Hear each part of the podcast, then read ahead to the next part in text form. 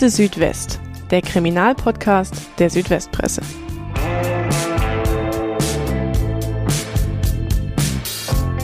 Am Abend des 18. November 2016 fallen vor einem Hochhaus in Neu-Ulm mehrere Schüsse. Ein Mann bricht getroffen zusammen, Zeugen sehen den Täter wegrennen und in einem Fluchtwagen verschwinden. Das Opfer stirbt wenig später im Krankenhaus. Es ist ein Fall, der der Polizei bis heute Rätsel aufgibt und von dem vor allem Fragezeichen bleiben. Führen Spuren in den organisierten Drogenhandel?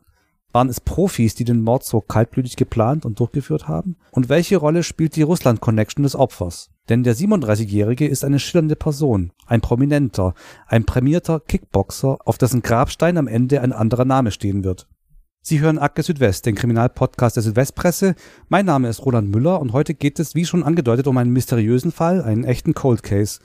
Und einen, Trommelwirbel, zu dem ich selbst auch ein, zwei persönliche Bezüge habe. Welche genau das sind, das verraten wir aber erst später. Bevor ich aber jetzt zu unserem Gast komme und es auch gleich losgeht, darf ich noch eine kleine Ankündigung in eigener Sache machen. Sabine Rückert von Zeitverbrechen ist Podcast-Fans natürlich ein Begriff. Die umgekrönte True Crime Queen Deutschlands kommt zu uns zum Forum der Südwestpresse nach Ulm. Am 9. Mai 2023 um 19 Uhr spricht sie mit uns im Stadthaus über ihre spannendsten Fälle, die Faszination des Bösen und ja, wenn man so will, über ihren Hang zum Verbrechen. Wir freuen uns sehr auf Sabine Rückert, wie gesagt, am 9. Mai, 19 Uhr, Stadthaus Ulm. Tickets gibt's noch ein paar unter swp.de slash Verbrechen. So, jetzt begrüße ich aber wirklich unseren Gast, Heute bei mir ist mein Ulmer Kollege Christoph Meyer. Hallo Christoph, schön, dass du da bist und deine Podcast-Premiere bei uns feierst. Die Freude ist ganz meinerseits. Christoph ist Redakteur in der Ulmer Lokalredaktion und das schon auch seit wie vielen Jahren? Insgesamt seit 25 Jahren. Mittlerweile bin ich nicht mehr in der Lokalredaktion, aber damals zu dem Tatzeitpunkt war ich das. Und eigentlich bist du ja auch gar kein äh, spezialisierter Gerichts- oder Polizeireporter, so in der Wolle gefärbt oder wie man sagt. Ähm, sag doch mal zum Einstieg, wie bist du damals zu diesem Fall gekommen? Ja, ich hatte Wochenenddienst. Am Wochenenddienst macht jeder alles und das war ganz klar, da muss man ran an den Fall. Und wenn man den dann einmal an der Backe hatte, zumal er sehr spannend war, der Fall, äh, ist natürlich klar, der blieb mir dann erhalten. Ich habe auch schon gesagt, es geht um einen Cold Case. Der Fall ist bis heute ungeklärt. Und man muss auch zugeben, so richtig viel weiß man auch gar nicht darüber bis heute. Alles sehr mysteriös. Die Polizei, sorry, wenn ich so sag, scheint auch ziemlich im Dunkel zu tappen, über sechs Jahre danach. Und von dem mutmaßlich wenigen, dass die Ermittler überhaupt wissen, da verraten sie auch zum Teil nicht so viel.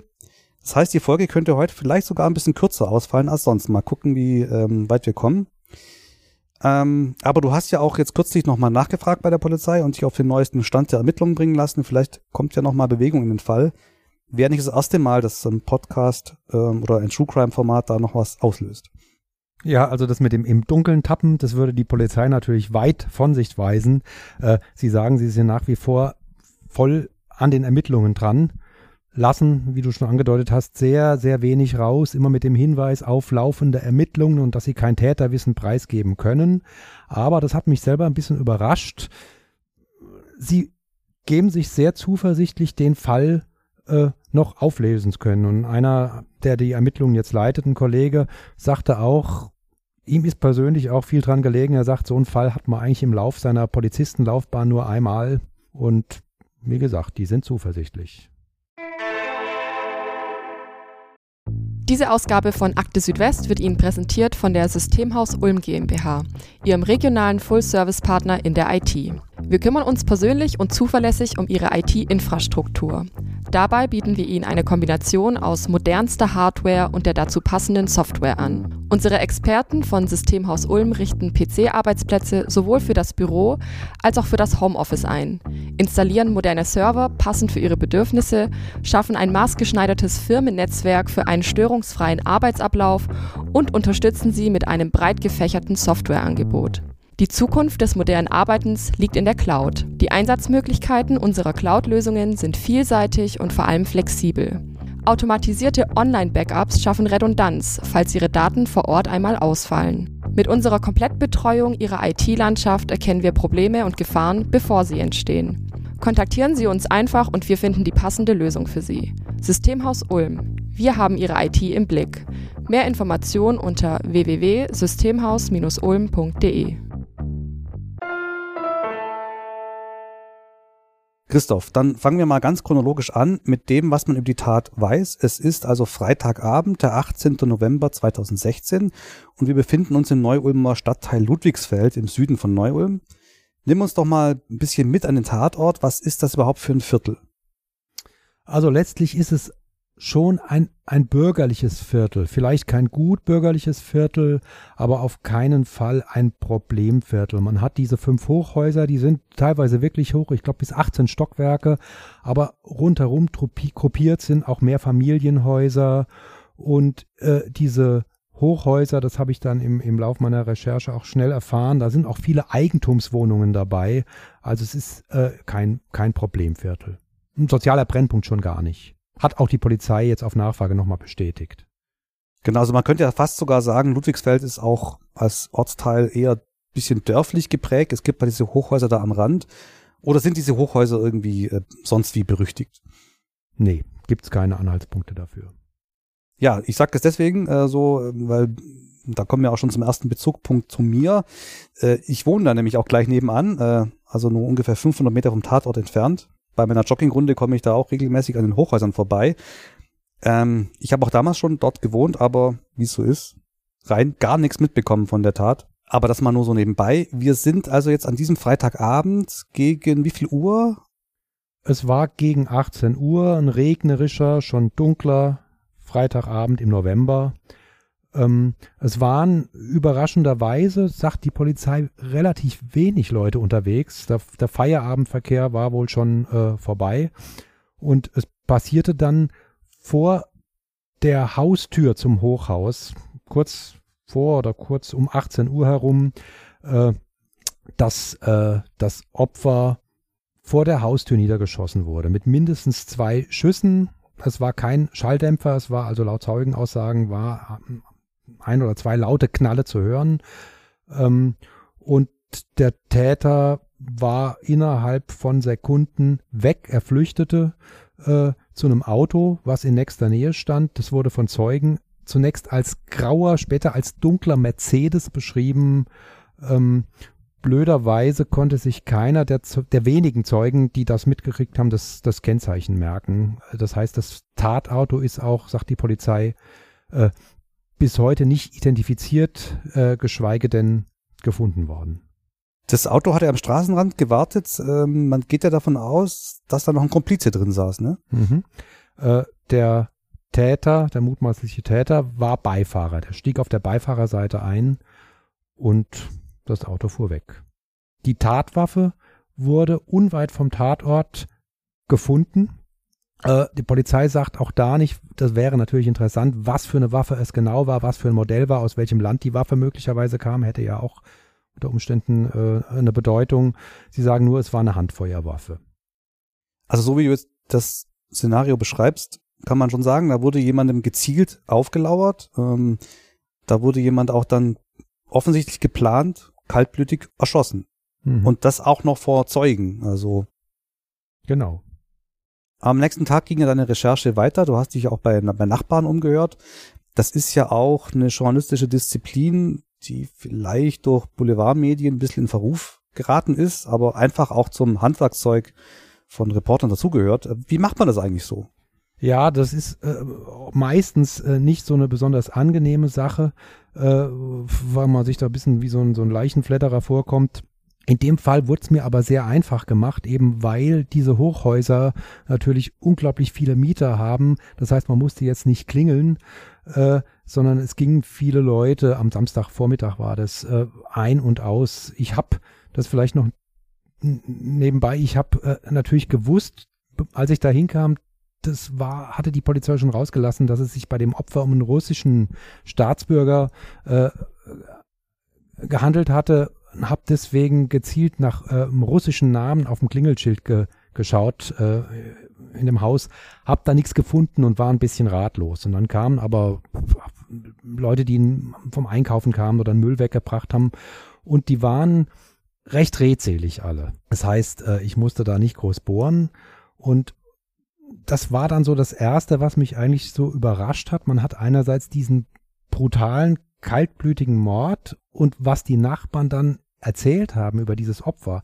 das hat so gar nicht äh, da reingepasst. Die haben den eigentlich alle als freundlichen, ja fast herzlichen Mann, der zwar kaum Deutsch konnte, nur sehr, sehr äh, bruchstückhaft ein paar Worte konnte, als Familienvater mit äh, zwei kleinen, beziehungsweise dann war, glaube noch ein Baby dabei mit drei kleinen Kindern, einer hübschen Frau, der den alten Frauen im Haus die Taschen hochgetragen hat, äh, immer für einen kleinen, kleinen, kleinen Scherz äh, oder eine Bemerkung aufgelegt war, beschrieben. Ja, also so ein bisschen eine gut bürgerliche, heile Welt eigentlich. Ja, und das hat natürlich gar nicht gepasst zu dieser, zu dieser Mordgeschichte. Allerdings haben äh, Nachbarn schon auch gesagt, dass ihnen einiges an diesem Menschen komisch vorkam. Ja, also das Opfer der Taten kommt ja bei im Podcast äh, bei uns manchmal etwas kurz, das hat auch seine Gründe. Bei Cold Cases ist das natürlich naturgemäß etwas anders. Und hier in diesem Fall steht ja das Mordopfer besonders im Fokus. Was hat sich denn in den nächsten Tagen so herausgestellt? Was waren denn so Seltsamkeiten, äh, auf die auch die Polizei dann aufmerksam gemacht hat? Also eine der Seltsamkeiten, um nochmal bei den Nachbarn anzufangen, war natürlich, dass keiner so genau wusste, der hatte seit 2013 in Neu-Ulm gewohnt, also drei Jahre in diesem Haus schon, aber keiner wusste, welcher Arbeit äh, der Mann nachgeht. Er war, wenn er da war, trainierte er zum Beispiel, äh, also er machte so Sportübungen hinter den Häusern, war viel zu Hause, dann war er wieder wochenlang weg. Er hatte aber einen sehr gehobenen Lebensstil, haben Nachbarn erzählt. Er fuhr also ein schickes Auto, ähm, BMW, und ähm, als wir dann weiter ermittelt haben, also auch mit der Polizei nochmal Rücksprache gehalten haben, kam relativ schnell raus, dass es sich bei diesem Mann um einen russischen Kickboxer äh, gehandelt hat. Jetzt nicht einfach nur so 0815 Kickboxer, sondern einer, der wirklich äh, Kickbox-Weltmeisterschaften gewonnen hatte, der in seiner Heimat bekannt war, eigentlich ein Star war, äh, der unter dem Kampfnamen Musa Musa Live äh, in Russland bekannt war oder auch unter dem zweiten Künstlernamen Prince of Tatarstan. Ähm, das heißt, er war eine schillernde Persönlichkeit. Bevor wir da noch näher darauf eingehen, ähm, vielleicht noch einmal dazu, was haben denn Zeugen noch gesagt zum, zum Tatablauf? Es gab ja auch eine Täterbeschreibung, die dann die, die Runde gemacht hat. Ja, die, die ist allerdings nicht so aussagekräftig. Es hieß, dass es ein hagerer Mensch war, äh, schwarz gekleidet, der in dieses Auto eingestiegen ist. Jetzt kommen wir dann auch schon zum zweiten Bezugspunkt zu mir, Musa Musalayev. Ähm, ich kannte das Opfer tatsächlich selber vom Sehen. Also, wie gesagt, ich wohne da in der Nähe und Musa Musalayev war im selben Fitnessstudio wie ich. Ich habe ihn dort auch ein paar Mal getroffen und gesehen und kann auch bestätigen, äh, was du beschrieben hast, was die Nachbarn beschrieben haben. Er konnte wirklich ganz schlecht Deutsch, hat aber viel Kontakt gesucht, war sehr aufgeschlossen, ging auf Leute zu und hat dann in der Umkleidekabine vom Fitnessstudio Fotos auf seinem Handy rumgezeigt, wie er da steht mit seinen Kickbox-Erfolgen und mit seinen Gürteln und Trophäen, die er da gewonnen hat. Ähm, hat sich da mit Händen und Füßen verständigt, aber war eben sehr aufgeschlossen und kommunikativ. Das war es jetzt aber auch mit Bezügen zu mir persönlich. Ähm, das ist nur ganz nebenbei. Ähm, also es handelt sich, wie du schon gesagt hast, um eine, um eine kleine Berühmtheit. Tatsächlich ist ein Ex-Champion. Es gibt da Interviews mit ihm im russischen Fernsehen. Er hat auch bis heute einen Wikipedia-Eintrag. Und er war aber auch ähm, Sportfunktionär in mhm. Russland. Also irgendwie eine Nummer, nicht nur sportlich. Ja, also nochmal zu dem Sport selbst. Ich bin jetzt kein Kickbox-Experte, aber wenn man sich seine Wettkämpfe, die er zwischen 2010 und 2012 äh, geführt und alle gewonnen hat, äh, Weltmeisterschaftswettkämpfe anguckt, er hat die teilweise, haben die Kämpfe nur neun bis zwölf Sekunden gedauert. ja, äh, dann waren die beendet und äh, Kenner der Szene hatten ihm damals auch einen ziemlich brutalen Kampfstil äh, be bescheinigt. Äh, ja, was eben auch wieder so kontrastiert zu diesem Bild als äh, des braven Familienvaters, äh, der, der zu allen freundlich ist. Er war jetzt sicher kein politischer Funktionär höheren Ranges, aber er hat eben in seiner Heimat, das war die autonome russische Republik Tatarstan, hatte er auch als, als Sportfunktionär ähm, für die dortige Regionalregierung sozusagen Amt bekleidet, ja, inwieweit das bedeutsam war, inwieweit es vielleicht auch nur ein Feigenblatt war, dass man ihm irgendwie einen Posten gegeben hat, das, das weiß ich nicht. Er war äh, Botschafter, der offizieller Botschafter der Sommeruniversiade 2013 in Kasan. Kasan ist die Hauptstadt von Tatarstan. Aber das einzuordnen, was das für eine Bedeutung hatte, das fällt mir jetzt schwer. Er hat 2010 in Russland, 2011 in Litauen, 2011 in Moldau, 2011 in Polen und dann 2012 in Russland, in Deutschland, in der Ukraine jeweils Weltmeisterschaftskämpfe gewonnen. Äh, hatte ich ja schon angedeutet, immer mit sehr schnellen Siegen, immer in der ersten Runde. Äh, und äh, maximal, der längste Kampf hat 30 Sekunden gedauert. Also einige Titel abgeräumt und bis heute da oder bis, bis zuletzt auch sehr stolz drauf. Wie gesagt, er hat die dann auch im Fitnessstudio rumgezeigt. Jetzt hast du dich ja auch in der Ulmer und Neumer Kampfsportszene ein bisschen umgehört, ob man Musa Musalayev da kannte. Und tatsächlich war er da auch äh, schon aufgetreten und nicht ganz unbekannt. Er hatte sogar Pläne in Ulm. Was kannst du dazu sagen? Genau, das, das Bild, was, wir, was ich bis dahin von ihm hatte, bestätigte sich dann auch wieder. Ich habe mit einem äh, Inhaber einer Ulmer Kampfsportschule gesprochen, der ihn kannte. Äh, der ähm, Musalaev hatte sich bei ihm vorgestellt mit einem Übersetzer oder Dolmetscher, den er als seinen Paten vorstellte, äh, und hatte gesagt, er würde gerne hier in der hiesigen Kampfsportszene Fuß fassen und zwar dahingehend, dass er eine Kampfsportschule aufmachen will, speziell für Kinder und Jugendliche, aber auch für Erwachsene und er versuchte da mit hiesigen Leuten, die schon in der Kampfsportszene sind, äh, ins Gespräch zu kommen, beziehungsweise Räume anzumieten. Äh, die ersten Gespräche müssen vielversprechend äh, gelaufen sein. Der Informant, mit dem ich gesprochen hatte, sagte auch, äh, der wusste, wovon er redet. Das war kein, das war kein Schwätzer ein freundlicher Mensch, es kam mir seriös vor.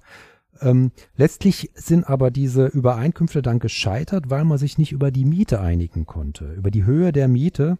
Äh, ich habe nur gehört, er hatte sogar schon, der Musalive hatte sogar schon äh, Flyer gedruckt, wo er für diese Kampfsportschule geworben hatte, aber das Ganze verlief dann eben wieder im Sand. Und wie ich auch schon angedeutet hatte, wie die Nachbarn, so hat sich auch dieser Kampfsportschulenbesitzer gefragt, ja, wovon, wovon lebte der Mann eigentlich die ganze Zeit über? Weil er hatte keine, keine Einnahmen. Und dann kommt jetzt noch eine weitere, eher skurrile Seite zum Vorschein über Musa Musalayev. Ähm, denn er wohnt in Neu-Ulm nicht unter seinem echten Namen oder wenn man so möchte, sein Geburtsname, sondern unter einem anderen Namen. Und mhm. er schreibt auch Gedichte und Kinderbücher. Mhm. Ja, da muss ich jetzt fast ein bisschen was gerade rücken, was ich bis äh, zu meinem Gespräch mit der Polizei vor wenigen Tagen auch nicht wusste.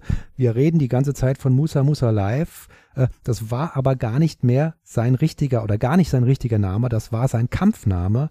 Er hieß Heinrich von Mirbach und die Polizei hat mir jetzt bestätigt, äh, dass er sich diese Namensänderung schon in seiner Zeit in Russland also, also noch gar nicht in Neu-Ulm gewohnt hat, hat eintragen lassen. Das scheint in Russland leichter gewesen zu sein. Er war offiziell in allen Dokumenten in seinem Pass als Heinrich von Mirbach registriert. Wie er ausgerechnet auf diesen Namen kam, es gibt da so ein altes hessisches Adelsgeschlecht, äh, das kann man bis ins, ins 16. Jahrhundert zurückverfolgen. Ob er wirklich äh, überzeugt war oder angeben wollte, dass er von denen abstand, weiß ich nicht, aber es war sein offizieller Name. Und unter diesem Namen hat er eben auch äh, angeblich Kinderbücher und einige äh, Gedichte, insbesondere Liebesgedichte geschrieben. Er hatte mal in einem Interview im russischen Fernsehen, hatte er sich selbst als äh, Poeten bezeichnet, äh, der auch Kampfsport betreibt. Aber ich habe da jetzt auch noch bei der Polizei nachgefragt und die sagen, all dieses äh, schriftstellerische Tun von ihm oder dieses Schreiben von Gedichten war wohl eher im Hobbybereich angesiedelt, ja. Also er hatte da in Russland äh, sich keinen keinen Namen gemacht als professioneller Autor oder oder Dichter, sondern er war er war ein Kampfsportler. Das hat vielleicht so ein bisschen auch dazu gehört, dass er damit so ein, so ein Mythos aufbauen wollte, ja, dass er eben nicht nur der harte Schläger ist, sondern auch eine, eine sanfte Seite hat. Ja. Also er war kein Bestsellerautor und das ähm, sicher nicht. Nein. Das erklärt auch, warum sein Name nicht am Klingelschild stand und sein ja, eben auf der Klingel stand Heinrich von Mirbach und unter diesem Namen ist er auch auf dem Neu-Ulmer Friedhof beerdigt. Auf dem genau. Grabstein steht auch dieser Name. Diesen Podcast hörst du kostenlos. Möglich wird das durch unsere vielen Abonnentinnen und Abonnenten. Unterstütze auch du Qualitätsjournalismus in deiner Region mit einem Digital-Abo. Teste uns einfach mal einen Monat lang. Alle Infos auf swp.de. Ja, du hast schon mehrfach gesagt, ein Rätsel war für, für viele Menschen, die ihn kannten, womit er seinen Lebensunterhalt verdient. Ähm, also Bestseller-Autor war er dann auch keiner. Gab es da irgendwelche Anhaltspunkte? Ich meine, er war 37, die glorreichen Kampfsportzeiten waren vorbei. Da kann man sich ja wahrscheinlich auch mit ähm, ein paar Preisgeldern noch nicht zur Ruhe gesetzt haben. Also die, die Polizei, die habe ich da auch nochmal gefragt, ähm, die sagten, er hat im Laufe seines Lebens eine Menge Preisgelder kassiert. Er hatte auch wohl Sponsoring-Verträge und die halten es durchaus für wahrscheinlich, dass man mit diesem Geld, was man da angehäuft hatte, ein paar Jahre sich über Wasser halten kann. Äh, wie viel Geld er wirklich hatte, wie gesagt, eine Nachbarin damals, das ist natürlich alles so gerüchtemäßig, mit der ich am Tag nach diesem Mord gesprochen habe, die hat gesagt, sie habe damals gehört, dass er die Eigentumswohnung, in die er 2013 gezogen ist, dass er die mit einem Koffer Bargeld bezahlt habe. Ähm, also er muss auf jeden Fall Mittel gehabt haben. Ja, jetzt haben wir unser, unser Opfer ähm, ein bisschen kennengelernt. Was wird denn jetzt aus den Ermittlungen? Welche Spuren werden in der Zeit nach der Tat verfolgt?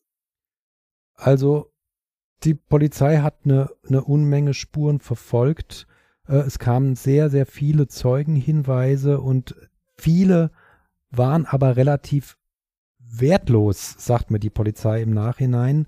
Das erklärt sich wieder ein bisschen mit dieser Diskrepanz aus bravem Familienvater und möglicherweise oder wahrscheinlich ja dem, dem, dem Doppelleben, dem anderen Leben, äh, das er geführt hat, ja, das aber gar nicht äh, für die, für die Allgemeinheit ähm, durchschaubar war. Also was ein bisschen ein Hinweis ist, es ist mittlerweile ist dieses Verfahren in Neu-Ulm bei der Abteilung organisierte Kriminalität angesiedelt. Die Polizei geht davon aus, dass äh, Musalaev bzw. Heinrich von Mirbach, dass der in Drogengeschäfte verwickelt war. Ähm, natürlich stand anfangs auch im Raum, dass möglicherweise in Russland irgendjemand eine alte Rechnung mit ihm offen hat und äh, irgendwie einen Auftragskiller aus Russland geschickt hat. Aber so wenig die Polizei sagt, habe ich doch so ein bisschen entnommen, dass sie diese Spur nicht groß weiter verfolgen. Man muss dazu sagen, die Ermittler waren wenige Wochen nach dem Mord, sind ein oder zwei Ermittler nach Russland geflogen, um da eine ganze Woche lang mit der russischen Kriminalpolizei zusammenzuarbeiten. Und das war damals noch, war natürlich vor dem Angriffskrieg gegen die Ukraine, äh, war das also eine sehr konstruktive und gute Zusammenarbeit, wie die, wie, wie der ermittelnde Polizist mir heute noch gesagt hat. Er sagt, die Kollegen waren wirklich, wirklich bemüht äh, zu helfen, haben da auch offengelegt, was sie, was sie an, an Verdachtsmomenten und Spuren haben. Und letztlich führt die Spur aber wohl in, in ein weitesten Sinne ins Drogenmilieu in, in Deutschland, in Süddeutschland. Es ist so, dass ähm, es verschiedene Gruppierungen gibt, die diesen, diesen Drogenmarkt unter sich aufteilen. Es gibt eine, eine russische Drogenmafia, es gibt eine, ja, aus anderen Ländern, ähm, eine türkische, eine italienische, sagt die Polizei, und ähm, letztlich haben die Gebiete, die sozusagen sich nicht in die Quere kommen sollen, ja. Und da wird jetzt wohl spekuliert, dass es irgendwie in diesem Drogenmilieu Zusammenstöße gegeben hat. Welche Anhaltspunkte gibt es denn für diese Verwicklungen von Musalaev oder von Mirbach in die Drogen, äh, ins Drogenmilieu? Irgendwelche Auslandsaufenthalte, also regelmäßig auch weg war? Nicht sehr viele. Er hat wohl Nachbarn gegenüber beteuert, dass er immer wieder gesagt, dass er immer wieder wochenweise in Russland war, sich da aufgehalten hat und dann wieder zurückkam. Das ist aber der, eigentlich der einzige Anhaltspunkt. Es gibt da noch einen ähnlichen Fall, der sich ja ein paar Monate zuvor in Bietigheim bei Ludwigsburg zugetragen hat und bei dem man anfangs spekuliert, es könnte einen Zusammenhang geben. Denn auch dort ist ein Kickbox-Weltmeister von 2004 äh, direkt vor seiner Wohnung erschossen worden. Auch da handelt es sich um einen russischen Staatsbürger. Was hat's denn damit auf sich? Ja, das einzige äh, oder die äh, einzige Parallele ist, dass auch da der Fall bis heute nicht aufgeklärt ist. Auch da wird nach wie vor ermittelt und man kann natürlich denken, wenn in einem dieser beiden Fälle möglicherweise irgendwie eine heiße Spur jetzt aufkommen würde, ja, dass dann vielleicht sogar beide Fälle aufgeklärt würde, würden. Also die Polizei in Neu-Ulm, die sagen, sie schließen nach wie vor einen Zusammenhang nicht aus, weil einfach die ganzen, äh, ganzen Details sehr, sehr ähnlich sind. Ja, also auch dieser äh, hingerichtete Kickboxer hatte kasachische Wurzeln äh, wie Musalaev. Auch er wurde vom, vom Wohnhaus erschossen. Im Gegensatz zu, zu dem Neu-Ulmer Fall war das allerdings so, dass der ähm, Nuri Slamov hieß dieser, dieser Kickboxer aus Bietigheim, der hatte schon, der war ein bisschen eine polizeibekannte Person, nicht wegen Drogengeschäften, sondern der war wegen, wegen Hehlerei äh, schon mit dem Gesetz in Konflikt gekommen und Zeugen auch aus der Kampfsportszene, die man damals in Bietigheim-Bissingen befragt hatte, die haben gesagt, er war oft von, von zwielichtigen Gestalten, was immer das auch heißen mag, umgeben. Äh, also da war so eine, so eine gewisse ähm, so eine gewisse Nähe, ja, zum Milieu sozusagen, die man natürlich beim Musa Live jetzt nicht nachweisen kann. Jetzt ist der Fall ja schon mehr als sechs Jahre her, wie gesagt, und du hast ähm, jetzt mit den zuständigen Ermittlern nochmal gesprochen, haben wir schon einiges davon gehört. Wird denn jetzt noch wirklich aktiv ermittelt in dem Fall? Wie viele Leute sind denn damit noch betraut? Wie muss man sich das vorstellen? Oder liegt der ehrlicherweise in der Schublade rum und man wartet eigentlich auf Kommissar Zufall oder die Spur aus Bietigheim. Ja, also letzteres, äh, dass das in der Schublade liegt, äh, das streitet die Polizei natürlich energisch ab. Man muss sagen, es wurde kurz nach der Tat wurde eine, eine Soko gebildet, die war, äh, wuchs zwischenzeitlich auf 35 Beamte an, die sich mit dem Fall beschäftigt haben. Mittlerweile ist es eigentlich nur noch ein leitender Ermittler und eins, zwei Leute, die ihm zuarbeiten. Ich habe auch gesagt, was machen Sie denn jetzt? Äh, weil viele Hinweise oder das wäre übertrieben zu sagen, dass überhaupt jetzt nach sechs Jahren oder nach bald sieben Jahren noch Hinweise eingehen, die können eigentlich immer nur nochmal die Akten durchgehen äh, und gucken, ob sie irgendwie einen anderen Ansatz finden. Sie sagen, dass die Ermittlungen relativ weit abgeschlossen sind und dass jetzt eigentlich die Staatsanwaltschaft als nächstes am Zuge wäre, Anklage zu erheben. Das heißt aber eigentlich, sie fühlen sich schon recht weit, auch bei der Lösung. Das überrascht mich jetzt da weiß man eben nicht, inwieweit die Polizei dann auch so ein bisschen, bisschen blöfft. Ja, ich habe ja Anfang schon gesagt, die sind, die geben sich sehr zuversichtlich. Andererseits ähm, die heiße Spur, ja, die jetzt wirklich zur Ermittlung oder Überführung des Täters oder, oder der Hintermänner führen kann, die gibt's ganz offensichtlich nicht. Weil sonst wäre ja zumindest schon mal Anklage erhoben worden. Ja, was ist denn dein Gefühl, dein Eindruck? Werden wir jemals wieder was hören von Musa Musalai, von Heinrich von Mirbach? oder eher nicht? Ja, das ist, das ist äh, wirklich eine schwierige Frage. Was dafür spricht, ist natürlich, dass auch in Bietigheim noch ermittelt wird. Das heißt, es sind immerhin zwei ähnliche Fälle, die beide nicht aufgeklärt sind. Ja, beide, die sich im gleichen Jahr. Das heißt, es kann sicher irgendwie eine Spur vielleicht zur nächsten führen. Ja, leichter als wenn wenn jetzt nur in einem Fall ermittelt wird. Ja, die äh, Ermittler behalten sich auch noch vor, nochmal öffentlich ähm, weitere Zeugen äh, zu akquirieren sozusagen. Ich habe auch gefragt, warum ist das eigentlich nie in Aktenzeichen XY gekommen, der Fall. Und sie sagen, das hat bisher noch nicht gepasst, aber könnte durchaus sein, dass man nochmal größer an die Öffentlichkeit geht, weil man sich irgendwie nochmal eine heiße Spur erhofft. Genau, also vielleicht, also ist ein bisschen weit hergeholt, muss ich auch gestehen, vielleicht hilft ja auch dieser Podcast ein bisschen dabei. Ähm, wir hoffen natürlich, dass dieser Mordfall noch aufgeklärt wird. Wenn ja, dann gibt's natürlich noch mal eine weitere Folge dazu ähm, bei Akte Südwest. Fürs Erste sind wir aber, glaube ich, durch. Ich sage an der Stelle vielen Dank an Christoph Meyer. Danke, dass du da warst und uns diesen Fall mitgebracht hast. Gerne. Vielen Dank auch an unsere Hörerinnen und Hörer. Bleibt uns wie immer gewogen. Wenn euch gefällt, was wir machen, dann empfehlt uns gerne weiter. Zum Beispiel auch mit einer Bewertung auf Spotify oder bei Apple Podcasts. Wir sagen an der Stelle Tschüss und bis zum nächsten Mal. Wenn ihr Feedback, Anregungen oder Ideen für Fälle habt, schickt uns gerne eine E-Mail an podcast.swp.de. Und wenn ihr gar nicht genug bekommen könnt von spannenden Kriminalfällen aus der Land, dann schaut mal auf unsere Webseite swp.de slash crime. Dort gibt es nicht nur Infos zu unserem Podcast, sondern auch Artikel und Interviews rund um Verbrechen im Südwesten. Und ihr findet dort auch einen Newsletter. Wenn ihr den abonniert, verpasst ihr garantiert nichts mehr von Akte Südwest.